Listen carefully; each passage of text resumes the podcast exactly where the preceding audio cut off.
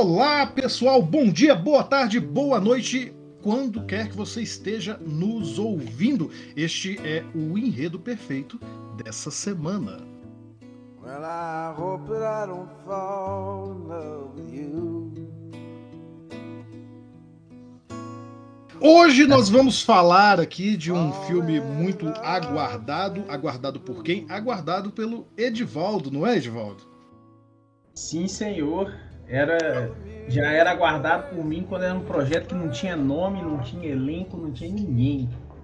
E eu acho, sinceramente, que considerando a nossa audiência, você é o único que está aguardando. Mas aí, você que está nos ouvindo, aproveita, senta, descansa, coloca os pés pro alto, porque você vai ouvir coisa boa que o filme que a gente vai analisar hoje, que provavelmente você já viu tanto na capa desse episódio quanto no título, né?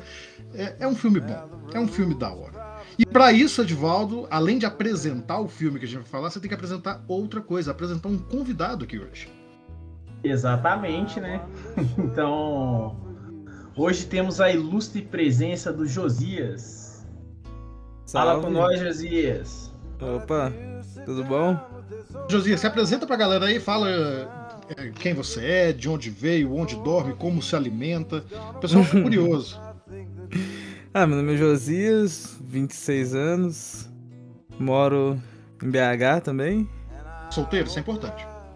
No momento não, namorando. Ah, não, então, não, oh, isso não é tristeza não, gente, isso é coisa boa, tá? Relacionamento, relacionamentos, é, é, muito bom, relacionamentos estáveis, saudáveis, mantenham relacionamentos saudáveis. Uhum. Exatamente. Não necessariamente como do filme, mas mantenham relações saudáveis. Não necessariamente já, como do filme. Já jogou na alta aí, o elefante na sala. Então, hoje nós vamos falar de uma uma peça, uma película, um filme muito aguardado por mim, em especial, é, que é o Licorice Pizza. Ou então Licorice, né? Que nem fala inglês, mas eu acho, achei mais legal falar Licorice Pizza. Será que isso é do inglês ou do italiano? Não sei, hein? Depois vou procurar saber. Pode ser, tem, tem, ele tem uma. tem uma, uma fonética meio italiana, não sei se essa palavra é correta. Mas esse filme é do diretor norte-americano que dispensa comentários, né? O, ao contrário do senhor Villeneuve, né? A gente já começa com polêmica aqui. o homem que nunca errou. o senhor Paul Thomas Anderson. Então é um Não cara. vou aceitar que... essa provocação. É, é, um cara que eu gosto muito do trabalho, já assisti todos os filmes dele. É, tinha uma expectativa muito grande para assistir o Licorice. É, fugi igual o Diabo da Cruz de várias formas de spoilers, não assisti trailer, não tinha. não, não tinha. Tinha buscado o mínimo de informações possíveis. Tive a oportunidade de assistir ele na telona e foi uma experiência incrível. Então vocês já perceberam aqui que tem um certo, uma opinião certamente tendenciosa vinda do meu lado. Mas a gente, a gente, gosta de gente que se entrega assim mesmo, não se preocupe. Então, vamos lá. Então, galera, o Licorice Pizza é um filme de comédia dramática estadunidense de 2021, escrito e dirigido pelo senhor Paul Thomas Anderson e estrelado por Alana Haim. Cooper Hoffman, Champagne, Tom Waits, Bradley Cooper e Benny Safdie. Foi lançado nos Estados Unidos em 26 de novembro de 2021. É, o filme recebeu várias indicações a alguns prêmios de cinema. E para dar uma breve resumida, ele também está concorrendo ao Oscar. Acredito que ele chega muito forte e na, nas principais categorias, né, que são de melhor filme, melhor diretor e melhor roteiro. E aí, pessoal, neste filme que claramente vocês já percebem que é celebradíssimo aqui na nossa redação, né, Edival? Vamos a, vamos à sinopse, que a sinopse é muito simples. Basicamente, esse filme acompanha uma jovem de 25 anos e um jovem de 15 anos em suas aventuras na vida, na construção de sua maturidade, enquanto se apaixonam. É isso mesmo, Edivaldo? Eu estou sendo extremamente simplista. Não, você está, está acertou na, na veia aí, ó. E inclusive é um, é um grande elefante branco que a gente vai destrinchar no próximo bloco lá, que é a questão dessa diferença de 10 anos de idade entre, a protago... entre os protagonistas, né? Porque eu acho que os dois são, de certa forma, protagonistas do filme. Vocês acham que isso é polêmico? Você acha, Josias? Hum, Gerou burbúrio? eu acho um tanto polêmico, vocês não? Sim, é polêmico, é polêmico. Rapaz, isso aí vai dar pano pra manga. Vamos pro próximo bloco, então. Você não saia daqui, escute a nossa vírgula e já vamos a seguir. Massa crocante, molho de tomate fresquinho, queijo derretido, muito queijo derretido.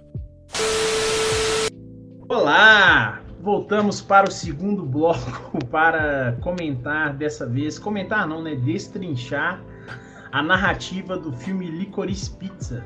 Eu acho que assim, vamos, vamos dar uma voz pro convidado aí, com, os Josias, né? Porque a gente já fala bastante aqui no podcast, acho que as pessoas já estão enjoadas de ouvir nossa voz, né? Então, Josias, e, o que, que você achou da narrativa do Licorice? Ah, eu achei um pouco arrastado. What? Você achou um pouco arrastado, mas em que sentido?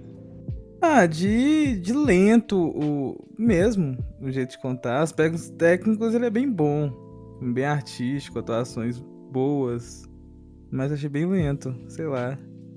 Mas no que, mas, mas assim, é, vai parecer uma pergunta bem imbecil, mas você achou lento em que sentido, assim, de contar a história, de pra que, Sim, pra que... de contar a história, de toda hora de um assunto sem resolver, tipo, começar um novo assunto sem resolver o problema anterior. Tipo, diversos momentos tiveram cenas que, que eram palco para um conflito entre os personagens e eles simplesmente foram ignorados logo em seguida, dando tipo um salto no tempo, parece. É. Ah, dando aqueles saltos no tempo em que tava tudo bem, entre aspas, novamente. Agora, olha que coisa interessante, Edivaldo. Que justamente é, é essa reclamação, pode chamar de reclamação, Josias? Essa reclamação do Josias é o, o que eu mais vi vindo de crítica não especializada. A gente sabe que nesse podcast a gente tem um problema com crítica especializada. Esse problema se chama de Valdo, inclusive, né, Edvaldo? Uhum. e muita da crítica espe eh, especializada ela, ela é condescendente com certas coisas, né? E eu acho que realmente esse filme, quando você chega nele, não estou falando que é o seu caso, tá, Josias? Estou fazendo, tô usando você de, de exemplo, mas não quer dizer que é o seu caso. Quando você chega nele acostumado com, com um outro tipo de cinema, em especial cinema hollywoodiano de blockbuster, você sente que ele é meio travado. Não quero aqui também falar aquela defesa de, ah, não, esse é um filme de arte e tal. De novo, esse é o papel do Edivaldo. É, eu tô, tô, aqui só te zoando, cara. Eu tô só te zoando, perdão.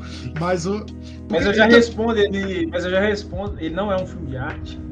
É, não, ele também é um filme hollywoodiano e extremamente, né, dentro dos padrões do que era o padrão de Hollywood, repetir o padrão aqui, é, há mais ou menos uns 20, 30 anos atrás. Ele faz isso propositalmente. Mas eu acho muito curioso que esse apontamento que você fez é algo que eu ia puxar lá na frente. Você já acabou me dando gancho para eu já começar a falar agora. Então, uhum. na real, esse vai ser o elefante na sala e nem tanta idade deles. E, e eu acho que isso é preciso, tá? É, esse filme, ele tem muito mesmo esse ar mais de novela. E por novela, o brasileiro talvez se acostume com a, a, os nossos folhetins de TV, né, as novelas da Globo, etc. Mas eu estou falando de novela no sentido mais tradicional, no sentido que inspirou as novelas da Globo, que é o que a gente pode chamar, talvez, eu sempre invento os termos aqui, é o que a gente pode chamar de novela italiana, que você tem várias histórias e essas histórias são unidas por um fio central. E isso é muito comum na literatura. O maior expoente disso, é, se eu não me engano, agora vai me dar o branco total aqui, mas eu acho que é Boccaccio. E, e enfim, o nome me escapou aqui completo em que a estrutura é basicamente essa: você tem histórias com começo, meio e fim, que não necessariamente te dão conclusões, porque a conclusão da obra completa é mais importante do que essas pequenas conclusões. E a conclusão dessa obra, no caso, Licorice Pizza, é a, a maneira. Eu não vou nem dizer que é o romance dos dois protagonistas, mas sim os dois se entenderem na condição em que eles estão, de juventude, de descoberta e, e todo esse embrólio. O romance também é só um, um mero detalhe disso. Mas é, é, eu já falei demais. Quer, quer complementar de volta? Não, eu acho que se você quiser falar sobre essa passagem de tempo lá, que era uma coisa que a gente tinha discutido antes, eu acho massa também. É para falar um pouco da que você tá. Você tinha colocado um ponto que ele se exime um pouco da responsabilidade de ter uma relação ilegal acontecendo dentro do filme dele. É, em, prime em, primeiro lugar, eu nem sei se é ilegal, né? Eu, eu não sei se é de legal naquele tempo. Que isso é importante se pontuar também. Mas, mas, eu entendi o que você quer que eu fale e vamos nessa, assim. É, eu, eu, calma. O, o, que talvez vocês não saibam, gente, que eu converso muito com o Edivaldo no, no, no off-quadro, né, quando a gente está por fora aqui, e, e, a gente tratou bastante sobre como esse filme usa pequenas artimanhas para se eximir de tocar nesse tema que seria um tema mais polêmico da relação dos dois protagonistas, pela diferença de 10 anos de relacionamento. É, muitas das críticas que eu vi não foram as gerais, a maior parte, como, como a gente já falou, não está tratando exatamente desse tema, mas as que eu vi sempre colocam, inverta os papéis, você vai ver como isso é problemático. Se fosse um homem de 25 é, chavecando ali, forçando uma menina de 15 a se relacionar com ele. Mas o filme não toca só nesse tema polêmico, você tem vários outros. Você tem os temas políticos que são colocados, você tem o tema da, da homossexualidade não aceita em certo, em, em certo momento do filme, você tem o. Você tem também o, o dilema ali sobre o abuso de crianças no showbiz, né, no primeiro segmento. Você tem um, uma, um, duas gags ali sobre, sobre racismo com asiáticos que poderia ser bastante problemática nas mãos de, outro, de outra história, de outro diretor. Uhum. E, e, o filme tenta tratar isso de uma maneira muito muito ampassant e jogando pequenas desculpinhas, que eu chamo de desculpinhas mesmo para você esquecer em dado momento. E aqui, né, se você está ouvindo aqui, você já viu o filme, então spoiler, vá, vá para casa, da, entendeu? É, em dado momento do filme tem uma passagem muito rápida do personagem do Bradley Cooper que ele fala com a, com a como é que é o nome da protagonista, de volta? É, a Lana. Ele fala com a Lana ele pergunta a idade dela já no, no segmento final e ela fala que tem 38. E depois de ser desconversado, você nunca sabe exatamente quanto não, tempo passou. Não, 28. É 28. 28. É 28, 28. E você não sabe exatamente se ela tá mentindo ali ou se realmente passaram 3 anos. Se passaram 3 anos, então o menino já está com 18, já, já não é mais uma criança de colégio. É, então, assim, você tem essas pequenas estruturas. No caso do racismo asiático, você tem sempre aquela disposição de que era assim naquele tempo e portanto ali o filme está fazendo uma sátira de um tempo e não essencialmente transmitindo esse preconceito adiante. Então o filme ele faz isso que são realmente artimanhas para você desviar o foco dessas questões. Mas eu não acho que isso é um, uma simples trapaça da narrativa, porque de fato a narrativa ela se concentra nesse fio que é literalmente um fio narrativo que concentra tudo e que liga tudo. Então, todos os outros aspectos, inclusive, aí talvez seja mais difícil para alguns espectadores perceberem, inclusive o romance dos protagonistas, é deixar de lado. Porque é o grande dilema dos dois. Aqui lá vou eu bater nessa tecla, né? A minha interpretação do filme, mas a interpretação que a narrativa me dá, é de aceitação de cada um. Você tem a Alana se sentindo. É, se sentindo errada por estar andando com jovens, meninos tão jovens, você tem várias cenas que mostram o desconforto dela ali, que ela não sabe se ela está fazendo certo. E por outro lado, você tem o personagem. Como é que é o nome do personagem de volta? Gary Valentine. Gary Valentine, ah, que nome, né? Você tem o Gary que quer ser adulto, então você tem uma personagem que é mais velha, que sente falta da juventude e que se sente mal por sentir essa falta. E você tem um personagem muito jovem que se sente mal por ser jovem demais e está o tempo todo tentando ser adulto. Então, esse é o grande conflito. E a cena final, que muitos podem entender como a resolução do romance, é muito mais a resolução de cada um consigo mesmo. Se entender enquanto pessoa e resolver esse conflito. Uma vez que essa linha é resolvida, e isso é muito interessante de falar, que no cinema clássico isso é muito marcante, que quando o conflito é resolvido, o roteiro acaba. Não é tão comum em blockbuster, não é tão comum na, na maneira como Hollywood faz os, os, filmes hoje, mas em narrativa clássica isso é, é batido. O conflito acabou, o filme acaba. E o conflito termina exatamente na última cena. E o que demonstra um controle da narrativa ali, do roteiro e da direção muito perspicaz de saber exatamente o que ele está fazendo e de se valer dessa estrutura narrativa da novela italiana, do que eu chamo de novela italiana, para construir exatamente todo o percurso que ele precisa para te distrair dos outros temas e focar no tema principal. Pô, acredito que você foi cirúrgico aí, cirúrgico aí. E mas assim, eu tenho uma eu tenho uma uma visão sobre sobre o Paul Thomas Anderson que ele é, ele é o talvez ele seja por mais que ele esteja fazendo um, um, filme com uma narrativa muito leve, uma história muito solta, ele é um cara muito maduro na, na, na forma que ele quer fazer cinema. Então, é, para começar, assim, vamos falar de algum, alguns detalhes técnicos aqui, né? Que é a forma que ele escolhe de filmar o filme. Nossa, de, a, a forma que ele escolhe de, de, de filmar, de fotografar que ele fotografa, não sei se é com película mesmo, ou emulando película, o filme todo em luz natural, então tem muita cena à noite e é muito bonito você ver esse controle de câmera, ele consegue executar. Ele, ele é uma pessoa que ele, eu acho assim, ele, ele não peca pelos excessos, assim, talvez ele já tenha pecado por excessos de megalomania, mas nos os últimos filmes que ele vem que ele que ele que ele produziu são, são obras de arte, e eu considero o Licorice também uma obra de arte, que ele te quebra um pouco essa expectativa de trazer um filme de comédia, mas filmado de uma forma muito muito artística, assim, com um tato muito grande. Esse filme talvez ele não o, o roteiro em si talvez não pedisse uma forma tão artística de, de executar, e o, e o Paul faz isso de uma forma brilhante. E eu acho que vale ressaltar também que é, esse foi o primeiro filme da Alana, Alana Haim e do Cooper Hoffman, que se vocês não sabem ainda, ele é filho do Philip Seymour Hoffman, que é um, foi um grande parceiro, infelizmente já faleceu, foi um grande parceiro de cinema do, do Paul Thomas Anderson, fazendo obras assim que obras geniais assim que as pessoas não não discutem elas da forma, não discutem ainda da forma que são merecidas. Uma Esse puta homenagem, inclusive, colocar ele de ator principal, assim, né? É, é, uma, é uma puta homenagem. E esse filme em si, ele, ele se trata de um filme de memórias, né?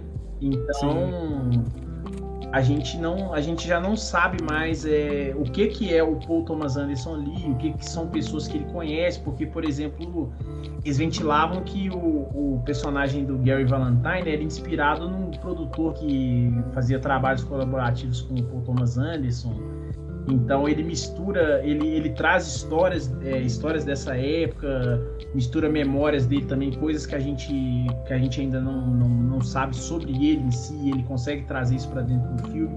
Ele, ele consegue pegar uma história muito simples e fazer um cinema de autor assim de tipo assim de nível elevadíssimo assim. e eu tô rasgando a seda mesmo e, e tem outros detalhes interessantes também que esse projeto por mais que seja o último, o, último lançamento dele, é um projeto que ele já vinha maturando essa ideia há 20 anos, então é, ele, ele jamais escolheria um projeto para fazer assim.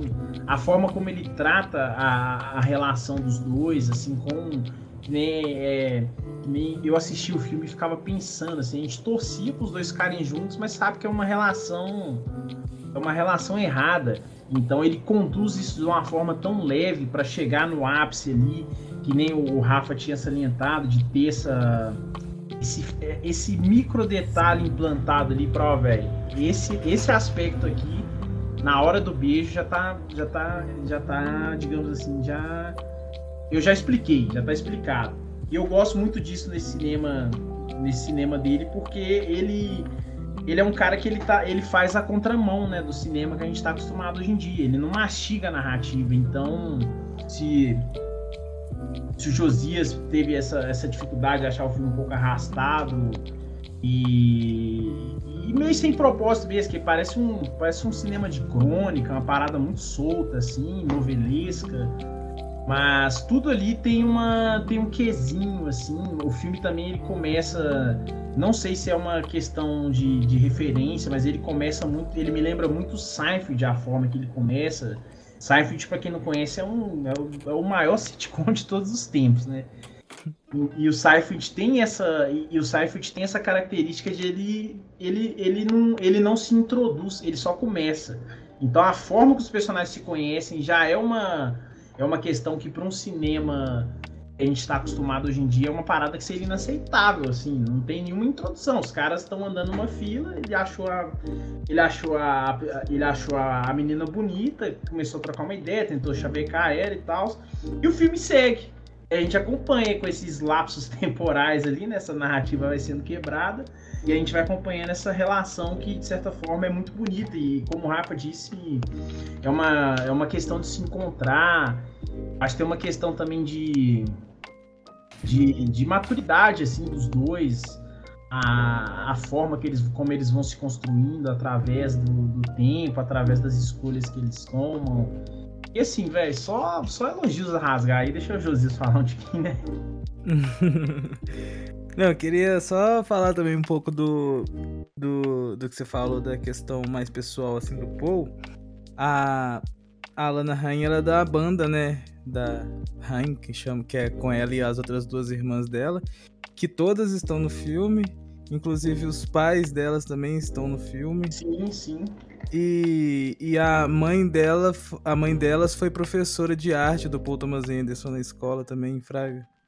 Ah, é, isso, isso, isso é interessante, né? Porque, pô, a gente tá falando sobre um, uma indústria hollywoodiana e de um cara que é de. Ele é daquela uhum. região, tá ligado? O Paul já dirigiu, tipo, uns 10 clipes delas, Fraga também. Sim, é, é, e essa, essa, essa relação, assim, muito familiar mesmo do, do filme. Uhum. A esposa do, do Paul Thomas Anderson também Sim. está no filme.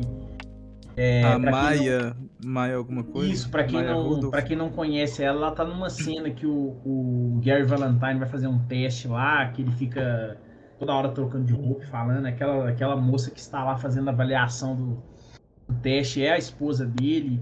Se eu não então, me engano, até os dois filhos do Paul tá no filme. Isso, isso aí eu não sei, né? Isso aí eu posso até pesquisar, mas essa informação não teria. Mas, o que eu acho, não, mas o que eu acho super interessante de tudo isso que vocês estão falando é que você percebe nitidamente como que o Paul Thomas Anderson ele é um cara que controla muito bem tu, todos os aspectos da narrativa que ele quer. Uma construção que ele já vem fazendo em vários e vários filmes todos esses detalhes que vocês pontuam, o fato de ser um filme nostálgico, o fato de ser um filme intimista, o fato de, de ele controlar cada trechinho que vai, vai aparecer em cena, isso mostra para mim, faz, me faz ter uma certa uma certa análise de praticamente todos os filmes que estão indicados ao Oscar esse ano, que em geral são filmes intimistas. Em geral, todos eles. Sempre parte de uma perspectiva do, do, do realizador, da realizadora. E, em suma, eu não vi todos os filmes ainda, mas tudo que eu vi até agora são narrativas muito muito otimistas, muito good vibes, todas. Todas as que eu vi, pelo menos. E, e, a gente passa até por algumas que tratam de temas polêmicos e pesados, como Belfast, até a Side Story de Spielberg, ou Bang Ricardos, todos esses filmes eles têm uma perspectiva que ao fim tem algum lastro de otimismo ali. Alguns mais, outros menos, mas sempre tem. E eu acho que isso é uma característica da, da desse momento que a gente está vivendo, pós-pandemia, que nem é tão pós assim. Mas eu me lembro, por exemplo, não tem nada a ver com o assunto, mas eu me lembro, por exemplo, no ano passado, quando Mulher Maravilha, o segundo saiu, e todo mundo falou que era o filme Good Vibe do fim da pandemia, a pandemia não tinha acabado.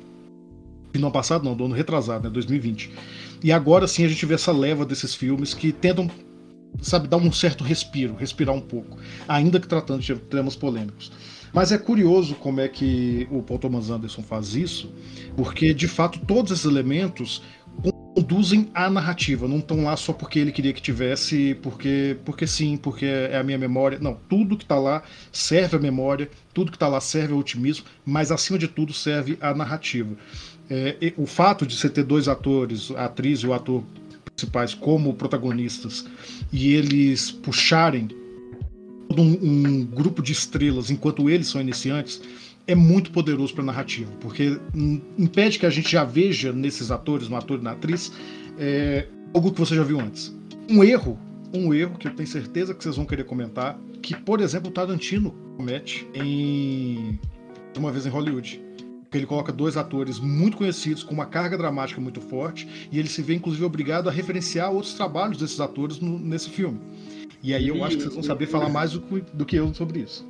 Ele faz o crossover do universo num filme merda daqui, né? Pelo amor de Deus. Mas enfim. é...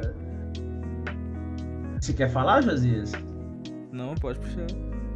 É, eu acho que assim, é, dessas escolhas, da, até desse cinema de nostalgia, de Hollywood e tal, eu acho que o, o, se a gente for emparelhar os dois filmes, a gente está vendo um diretor, ele chegou num, ele chegou num primor de condução narrativa muito alto e de um cinema de um cinema autoral muito forte.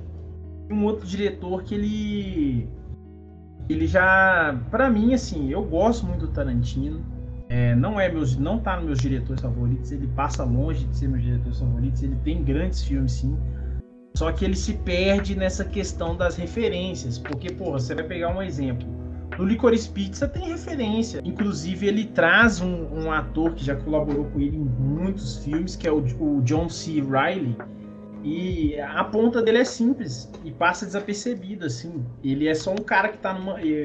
O Gary Valentine tá chegando numa feira, ele é um cara que tá na feira e ele tá maquiado. E ele nem aparece, assim aparece a, só, a gente só escuta a voz dele, a voz dele é característica, então na hora que você escuta, você vê que ele é um cinema de referência a si mesmo. Isso que eu ah, esse é um ponto interessante também que eu não tinha me fugido da cabeça e voltou agora. O Licorice Pizza, ele talvez seja o filme mais o filme mais nostálgico do, do, Paul Thomas Anderson, né? Que ele se volta, ele se volta pro próprio cinema e vai se referenciando, né, de várias formas só que não de uma forma muito muito pasteurizada, porque eu acho que ele não tem essa questão de se forçar. Então, assim, entre entre ter, pegar um retrato, né, de uma época, eu acho que o, Licorice ele faz um, um retrato, por mais que ele só pincela, por exemplo, a questão da, da homossexualidade de um dos personagens lá, ele só pincela isso, mas ele traz isso de uma forma muito mais interessante, mais mais carinhosa. Não, eu não sinto uma forçação de barra como não era uma vez em Hollywood. E, mas também assim, vamos, vamos, vamos botar um outro ponto interessante. E os dois diretores eles têm isso, né? Que é o que? É o traço de autoralidade. Lógico que eu não concordo tanto com essa autoralidade do, do, do Tarantino, mas eu acho muito massa ver que tem grandes distribuidoras que dão oportunidade para eles. Que o, por exemplo, esse o Licorice Pizza é um filme que ele não vai performar bem, velho a gente sabe que ele não vai performar bem. Então, a, a Universal dá uma dá uma oportunidade de financiar o filme dele e e assim ter aqueles filmes que são os filmes mais conceituados, que vão fazer uma grana no Oscar e tal. Agora eu tô até com um orçamento aqui. Ele nos Estados Unidos, o orçamento dele foi 40 milhões de dólares isso é um orçamento ínfimo, né? A gente está em tempos de Vingadores com mais de 200 milhões. Ele fez de bilheteria 27 milhões, ou seja, o filme deu prejuízo. Mas a, a Universal confia muito no trabalho dele e, e, tenta manter esse, digamos assim, manter esse talento dentro da cartilha deles, assim como a Sony faz com o Tarantino, né? A Sony, a Sony oferece para o Tarantino toda uma estrutura muito foda, muita grana o cara conseguir fazer um cinema autoral e existir assim um, um nível de prestígio dentro das empresas, né? Eu acho que é, é isso que eu ia falar. É, é isso que se tem para falar. E agora nós vamos para o terceiro bloco, logo depois de um pequeno, pequeno papo com um dos nossos patrocinadores, que somos nós mesmos. Mas a galera. Olá pessoal, espero que vocês estejam gostando deste podcast. Vou dar um recado super, super rápido. Vou tentar ser rápido. A gente está começando um novo projeto aqui no Mundo de Tudo, que no auge da nossa criatividade a gente chamou de Leia Um de Tudo, que é uma campanha de biblioteca itinerante. A gente já está realizando algumas ações com ela já tem algum tempo e agora a gente vai tentar ampliar essas ações. Então, a partir da semana que vem, nós vamos ter um novo podcast na casa, que vai ao ar nas terças-feiras, mas que chega antecipado para você se você for apoiador do projeto no Catarse. Eu não vou ficar aqui me delongando, o link vai estar na descrição. E se você puder ajudar a manter esse podcast, todo esse projeto no ar, eu só posso dizer que eu sou bastante grato. Todos nós somos, tá? Agora vamos pro bloco final. Salve galera, então estamos aí abrindo o terceiro bloco. De volta aí. Eu não sei o que sua, eu tô fazendo. Sua livre. me obrigaram a abrir o terceiro bloco. Mentira, sua livre, espontânea vontade. Agora eu posso retirar a faca de perto de você. Ô, Divaldo, você... eu quero entender aqui, você não deixa eu xingar possíveis patrocinadores, mas você fala que você tá com a faca no pescoço do menino. Eu nem tô perto pra saber se é verdade. Mas é pra gerar é humor aí, você vai, você vai gerar indisposição. Não, eu sou, eu sou inimigo do humor. Gente, isso não é verdade, tá? Não tem ninguém sendo inimigo coagido. Repete que não tá sendo coagido, Josias. Eu não tô sendo coagido. Mas esse, esse foi o enredo perfeito dessa semana. E no terceiro bloco nós vamos agora liberar, liberar geral aqui as considerações finais sobre o filme, se gostou, se não gostou, por que gostou, por que não gostou, e fazer as nossas já tradicionais é, recomendações culturais, né? Temos aqui os nossos drops de comunicação cultural. Vamos deixar para o convidado começar então? Tá bom. Não, pode começar, já abriu o bloco. Já fala assim, manda bala. Aí ele, não, pode ir, pode ir você, eu faço questão. Vai, de volta, pode falar. Então, para mim é um filme nota 10. E eu tinha uma expectativa. Ninguém tinha suspeitado. Ninguém tinha suspeitado de volta. A, a minha expectativa foi extremamente atendida. É, a expectativa pra você no Oscar? É, eu acho que não para melhor filme, mas eu acho que ele é um grande competidor. E inclusive ele pode tirar muito voto de, de filme merda, então isso é ótimo. Mas a minha aposta aí, ó, vou deixar cravada. A minha aposta é o Paul Thomas Anderson vai ganhar, vai ganhar de melhor direção. Não acho que é o melhor não sei filme. não, hein? Assim, que eu tô falando, as apostas do coração. Você já me xingou quando eu falei que eu achei que era o filme do ano. Mas eu falei, ó, é o filme do ano do meu coração. O filme do ano racional é o Ataque dos Cães. Pra mim, o Ataque dos Cães foi o melhor filme do ano passado. É... Mas enfim, eu amei o filme, não tem mais o que falar, não. Agora é só a vez, Rafael antes de eu falar, eu, eu, eu quero aproveitar essa oportunidade para poder fazer isso aqui ao vivo. Licorice Pizza, no Oscar de 2022, ele está indicado a melhor filme, melhor roteiro original e melhor diretor. Então você está cravando que pode ser, pode ser. Você crava ou você diz que pode ser? Quem vai levar melhor filme? Melhor diretor, aliás. Eu acho que ele vai ganhar de melhor diretor. Eu acho que ele é o filme mais. Dos que eu vi do Oscar, ele é o mais bem dirigido. Se você isolar todos os outros aspectos, eu acho que ele é o que foi melhor dirigido. É, eu tenho uma certa dúvida se ele vai levar o melhor roteiro original, porque eu acho que vai ser um páreo difícil e, e preciso dizer, não merecido entre ele e Belfast. Mas aí. Não, roteiro, é roteiro. Não, roteiro, roteiro é Ataque dos Cães. Eu acho que o hum. roteiro do Ataque dos Cães é melhor. Ataque dos Cães está concorrendo a melhor roteiro adaptado. Você sempre confunde ah, isso. pode crer. Não, ah, não. Se for, se for entre ele e Belfast, eu acho que Pode ser dividido, velho. Acho que vai ser dividido. Pra todo mundo acho... sair feliz. Eu, eu acho que o Belfast vai levar. Ah, também não acho que ele vai levar melhor diretor, mas fica aí a sua aposta. Em outros dias. Não merece, vá, tá? Vá na nossa live lá, a gente tem uma live, já não lembro de qual dia. A gente fez na semana das indicações. Eu cravei as minhas apostas, inclusive para melhor direção e melhor filme. Então vão lá ver que já tá tudo lá. Eu já não me lembro, gente. Desculpa. Não tem cabeça. Eu sei que Belfast não tava em nenhuma delas, tá, seu safado? Não, mas eu não tinha visto Belfast ainda e, eu, e, a gente não comentou o roteiro original. A gente não comentou as indicações menores. Inclusive, eu acho que sequer nesse Oscar vai ter a premiação ao vivo de melhor roteiro original ou adaptado. Não vai, um vai.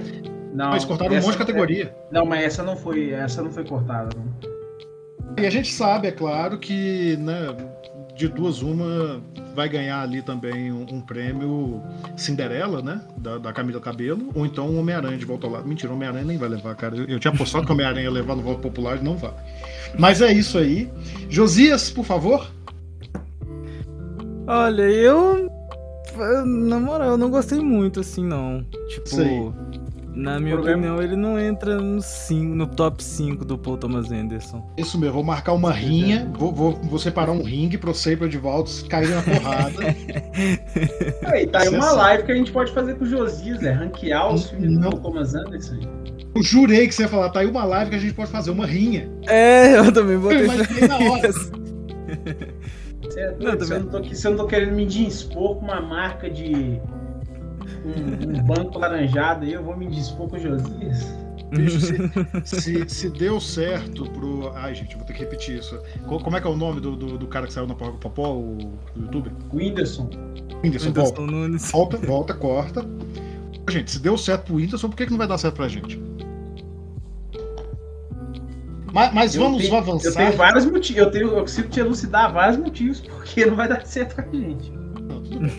Vamos avançar então nesse bloco, é, realmente só as finalizações. Vamos às nossas indicações culturais para você que aguentou ouvir isso até este momento. Nós vamos pelo menos oferecer para vocês alguma coisinha a mais, sabe? Alguma coisa que vale a pena você ter ouvido aqui até o final. Então vamos às nossas indicações culturais. Eu vou pedir a primeira indicação para o nosso convidado de novo, para o Josias, que nesse esse bloco é dele, gente. Esse bloco é do Josias.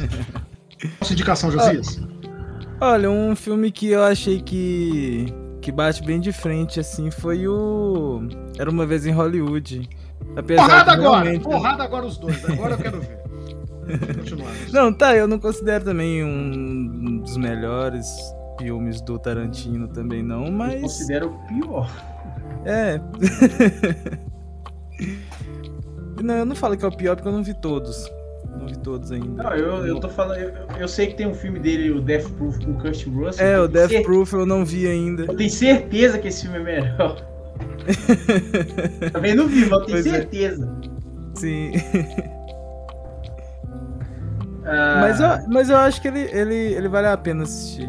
Não, é, vale, vale. Definitivamente vale. Eu sei, seu Rafael. Falando... Não, eu só quero dizer que vocês dois estão falando mal do Death Proof, então agora a rinha virou de três. Não, não tô falando mal do Death falando mal de Death Proof. Eu tô falando mal do Era uma vez em Hollywood. Vou, vou moer vocês dois, vocês falarem mal do Death Proof. Mas Death Proof, eu acho que não é nem dele. Death Proof é do Rodrigues. Ele só. Ele, ele, eu acho que ele co-dirige. Mas enfim, voltando. É, sua indicação é de volta. A minha indicação vai ser o 8,5 do Fellini. Nossa, claro, tem tudo a ver. Tem tudo a ver. Justifique, por favor. De... É um cinema de memória. É um cinema de memória. Não, é, ok, tudo bem, justo, justo. E é um filmão. Esse sim é um filme. Uhum. Não que Licorice não seja, mas esse sim é um filme assim. Se você não assistiu Licorice, se você não assistiu Licorice, se você não assistiu 8 e meia até hoje, você, você é cinéfilo. Vou, vou baixar aqui o Ed Mota agora em mim. É, tá vendo cinema errado, né? Você fica aí vendo Irmãos Cohen, Cohen, Vá, vá, vá assistir 8 e meio. Não, mentira, gente, é, é, ignora o que eu disse aqui. E a minha indicação, a minha indicação talvez seja a mais popularesca de, de todos nós aqui. Que é Eduardo. Né? Quase isso, quase isso. Eu vou indicar Eduardo e Mônica, o filme que está no cinema agora, o filme nacional. Não, porque eu ainda não vi. Eu ainda não vi, ainda estamos em tempos é, semi-pandêmicos, né? Parece que todo mundo esqueceu da pandemia agora, mas ainda tem, ainda tem pandemia aí fora, viu, gente? Só, só avisando, ainda tem pandemia aí fora. E, então eu não estou indo tanto ao cinema. Eu escolho muito bem quando eu vou, e infelizmente, com tanta coisa para ver por causa do Oscar, eu ainda não fui ver o, o, Eduardo e Mônica. Mas eu quero indicar a música, a música mesmo do Legião. Eu sei que para uma geração mais jovem, Legião é cringe, quase tão cringe quanto usar a palavra cringe. Mas fica aqui minha indicação, principalmente porque eu tenho encontrado certos paralelos nas produções em saído, já falei aqui, e eu achei curioso que no, mais ou menos numa mesma época você tem essa narrativa né, de uma mulher mais velha, de um homem mais novo, que parece que era tão habitual ou pelo menos considerada aceitável lá nos anos 70, anos 80, e que agora a gente percebe como é que era meio complicado isso, né? Mas tá aí, fica as indicações, são as nossas três indicações de hoje. Os anos 80 vocês... não tinha regra, né? Não tinha regra. Você tinha banheiro do Gugu, você tinha, tinha criança fumando crack na rua, essas coisas. Enfim, não, mentira. É... Vamos encerrar por aqui, que o trem já tá Não, calma, um calma, calma. Patrão mandou avisar. Patrão mandou avisar. Não mandei nada.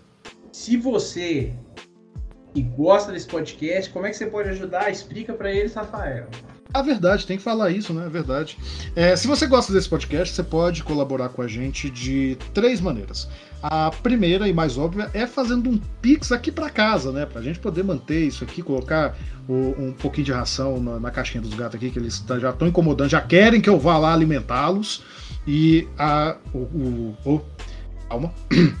E o endereço para você mandar o pix é o meu e-mail, assis.1 de tudo, gmail.com. Só mandar lá e também por esse e-mail você pode fazer sugestões, assim, não apenas por lá, como também pelo Instagram. Já vou falar o Instagram para vocês, não vou colocar o carro na frente dos dois, que eu vou pedir o Instagram desses dois safados também. E a terceira forma de nos ajudar é a mais simples, a mais fácil, a que você pode fazer agora, nesse momento. compartilha esse podcast com um amigo. Manda, coloca lá no seu Instagram, compartilha no Facebook.